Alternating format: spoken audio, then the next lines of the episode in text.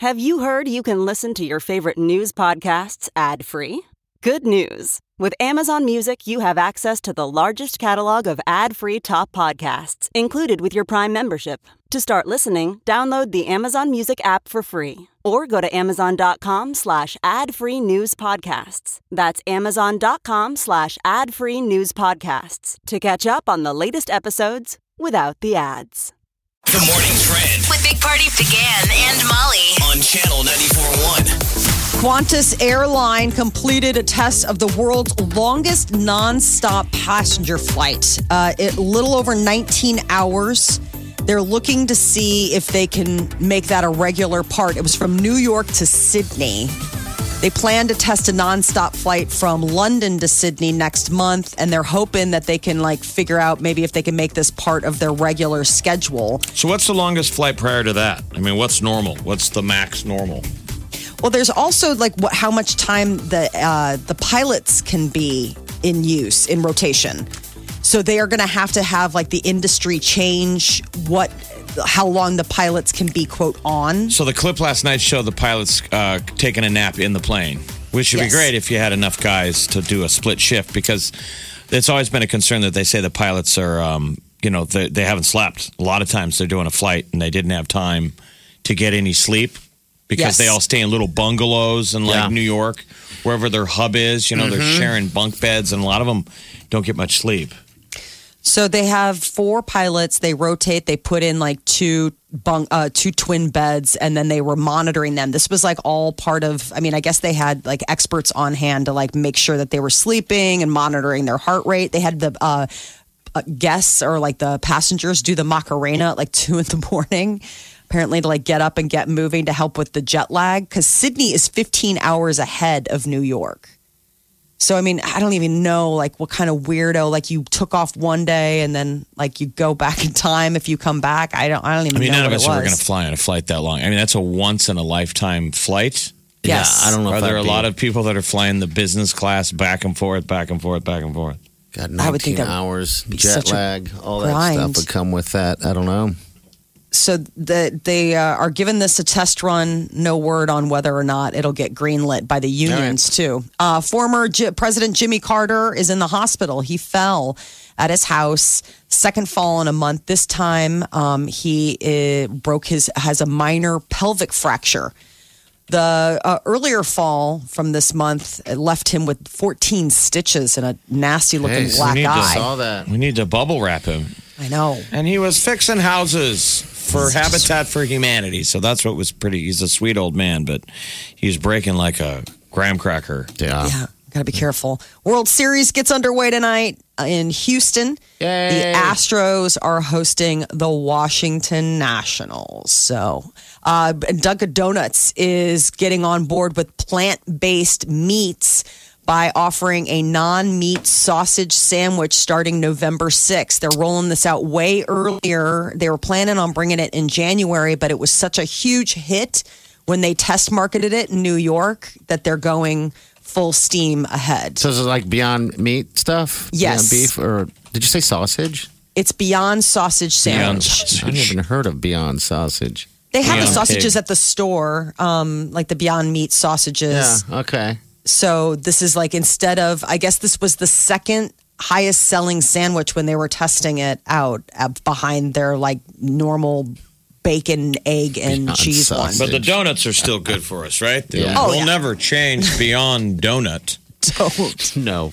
donut, donut, you dare. uh, the I know, right? Terrible.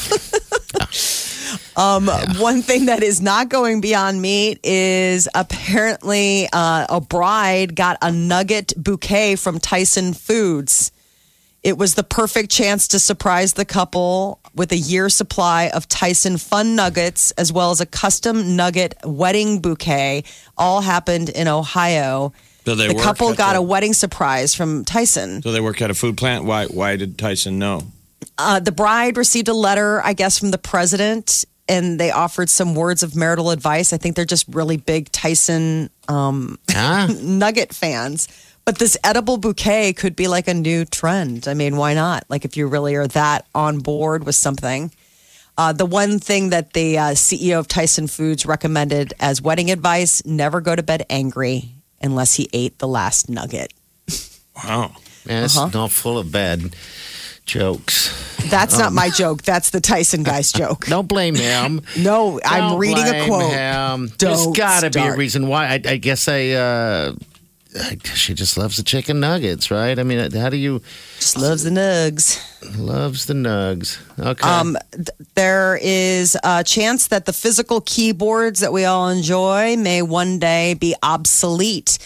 They are saying that kids ages 10 to 19 years old can type 10 words per minute faster on their phones than their parents' generation, leading some to wonder if touch screens will somehow replace the physical keyboards How much faster? that are now 10 words per minute faster on their phones than their parents' generation. Is that that much faster?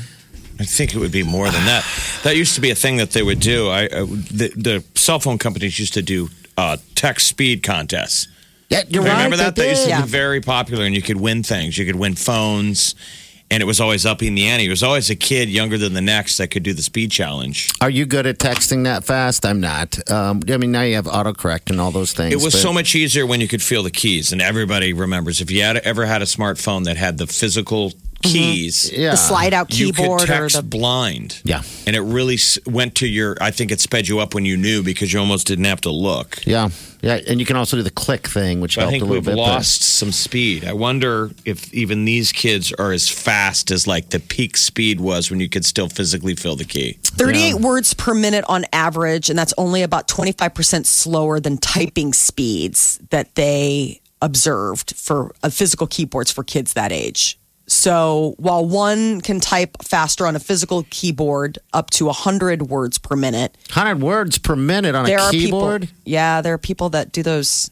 I mean, stenographers and whatnot. I suppose they're like little cheetahs when it comes to the keyboard. Keyboard. Um, people, most people achieve between thirty-five to sixty-five words per minute, Okay. usually on a keyboard. So they're saying if you can type thirty-eight words per minute on just the virtual board, then that one day could be.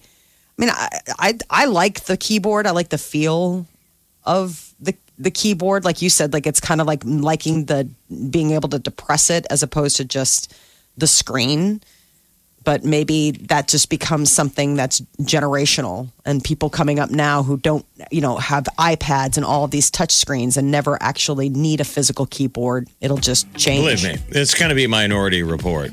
You're not going to need hands. We're all going to be lying in pools of gelatinous water, moving the mouse with your brain waves. yeah, that'll be it. It will be it. So, how do you keep up with technology? I mean, we might come out with a new keyboard, and the other guy from IT goes, Yeah, we don't even need computers anymore. It's just straight into your brain. I'm just wondering. I just th- this just story alone just makes me wonder how many words can kids write a minute nowadays. Wait till It's we like- can wait, wait till we can think text, Oh God! and it'll be predictive. Yeah. So you haven't spoke yet, and I'll go, yeah, I know.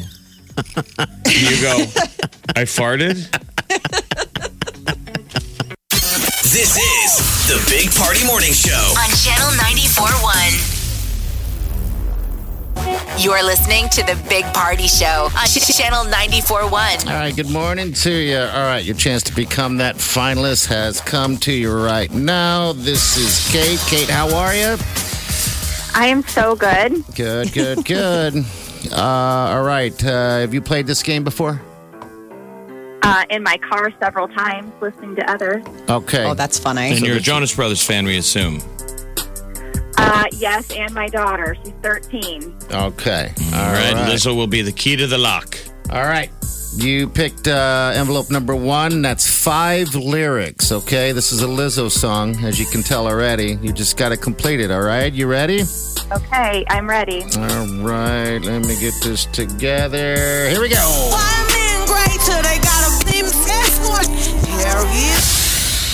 Can you do it? You want to hear it one more time? Your choice. Um, do it one more time. All right.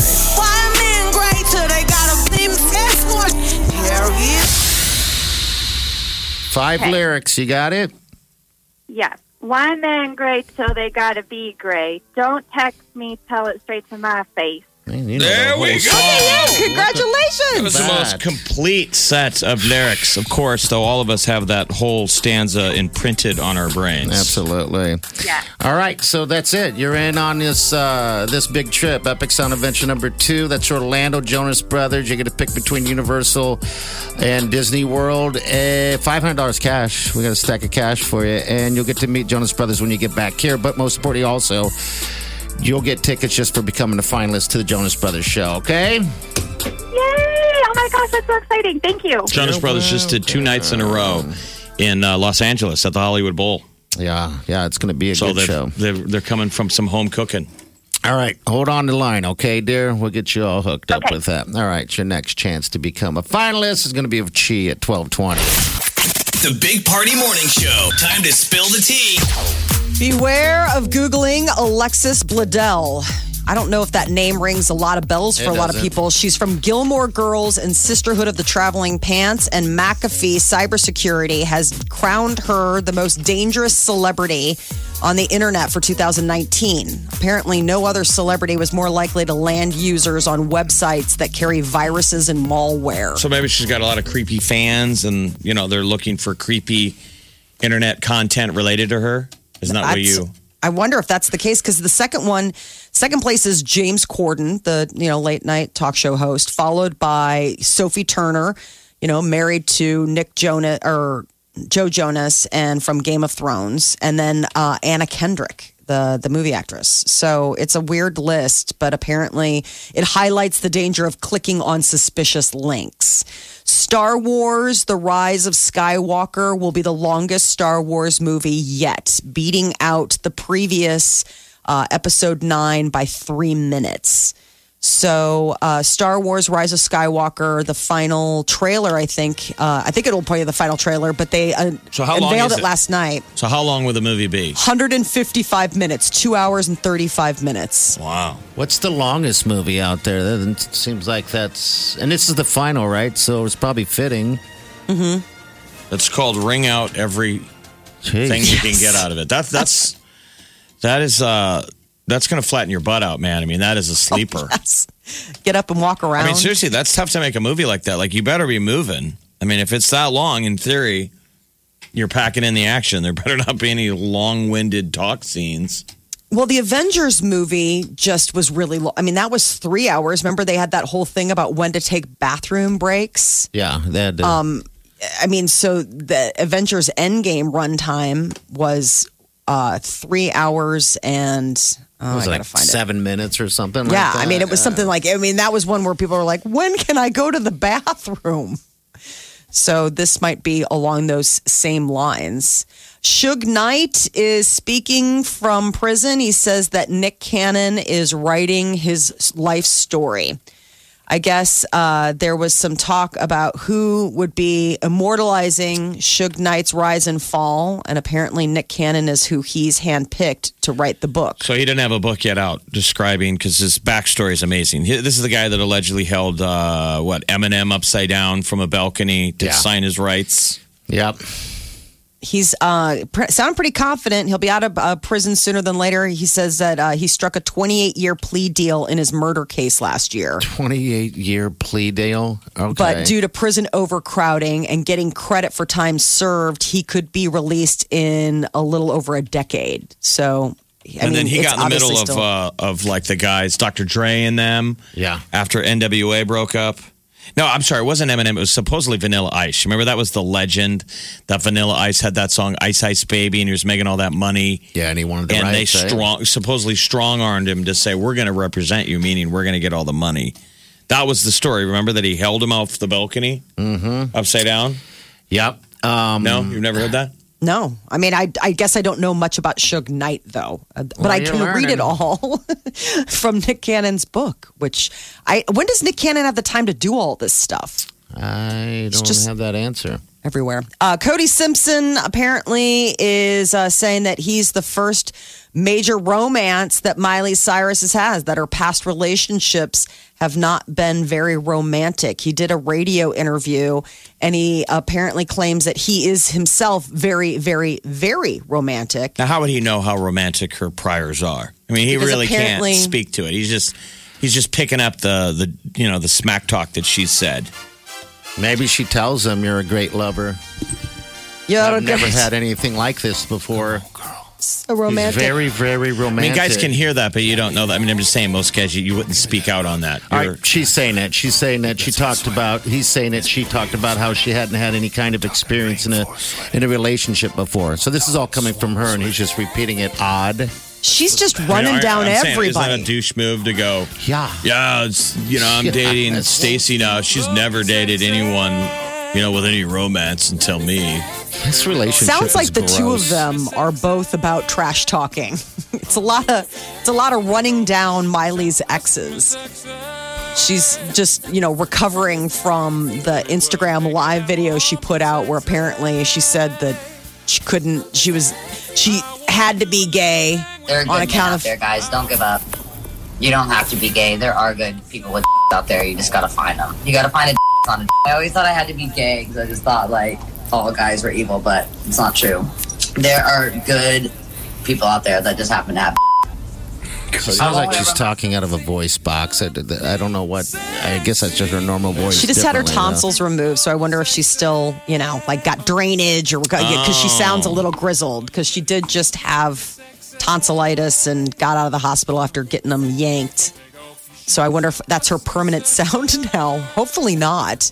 Dennis Quaid is getting married for the fourth time. He proposed to his 26 year old PhD student girlfriend, now fiance. He's 65. You don't hear that stuff anymore. That's very old Hollywood. The Mm-hmm. old man dating the young.